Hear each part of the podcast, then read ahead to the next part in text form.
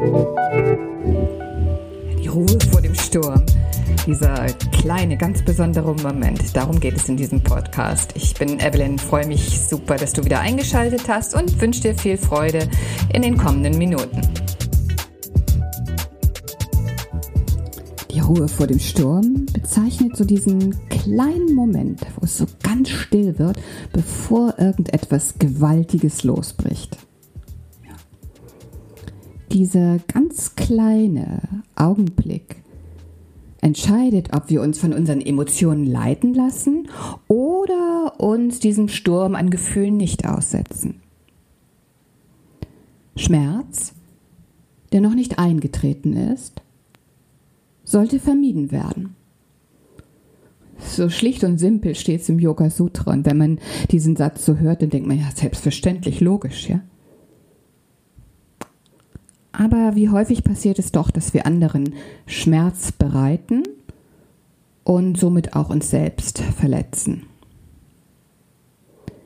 Erinnere dich an eine Situation, wo deine Gefühle ausgebrochen sind und du im Streit oder Sturm Sachen gesagt hast, die dir hinterher leid taten und genau diese Verletzungen sich eingestellt haben.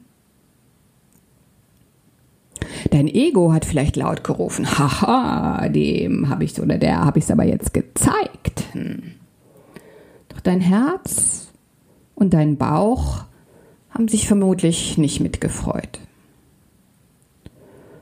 Und etwas, das wir einmal gesagt oder getan haben, können wir nicht zurücknehmen.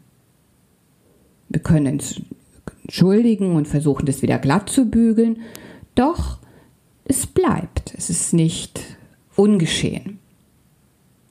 Was natürlich auch nicht bedeuten soll, dass wir zu allem Ja und Amen sagen. Nein, auf gar keinen Fall. Es ist wichtig, dass wir unsere Meinung äußern und dass wir in den Austausch, in den Dialog gehen. Aber auf das Wie kommt es an. Wie kann ich genau diesen Austausch finden, ohne alles mit meinen Waffen niederzumetzeln und wie ein Wirbelsturm über die anderen herzurollen? Ja? Und genau da ist aus meiner Sicht dieser kurze Moment der Ruhe vor dem Sturm ganz entscheidend. Verbinden wir uns also mit dieser Gegenwart, um genau zu spüren, genau diese kleine Chance zu erkennen, die das Leben uns schenkt, eben in die eine oder andere Richtung zu gehen. Dann haben wir eine große Chance, Schmerz zu vermeiden, der noch nicht eingetreten ist. Die etwas leiseren Töne unseres Herzens können lauter werden und unser Ego, das sich so gerne aufplustert und fett macht, legt die Flügel ein wenig an und im Idealfall reicht das Ego dem Herzen seine Hand. Als Verbündeter kommt der Verstand noch hinzu, sozusagen als neutraler Berater. Und so schaffen wir es, konstruktiv und liebevoll miteinander umzugehen.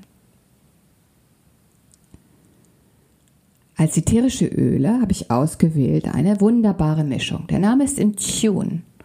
Und drin enthalten sind Amaryllis, nee, entschuldige, nicht Amaryllis, sondern Amiris. Kleiner, aber feiner Unterschied.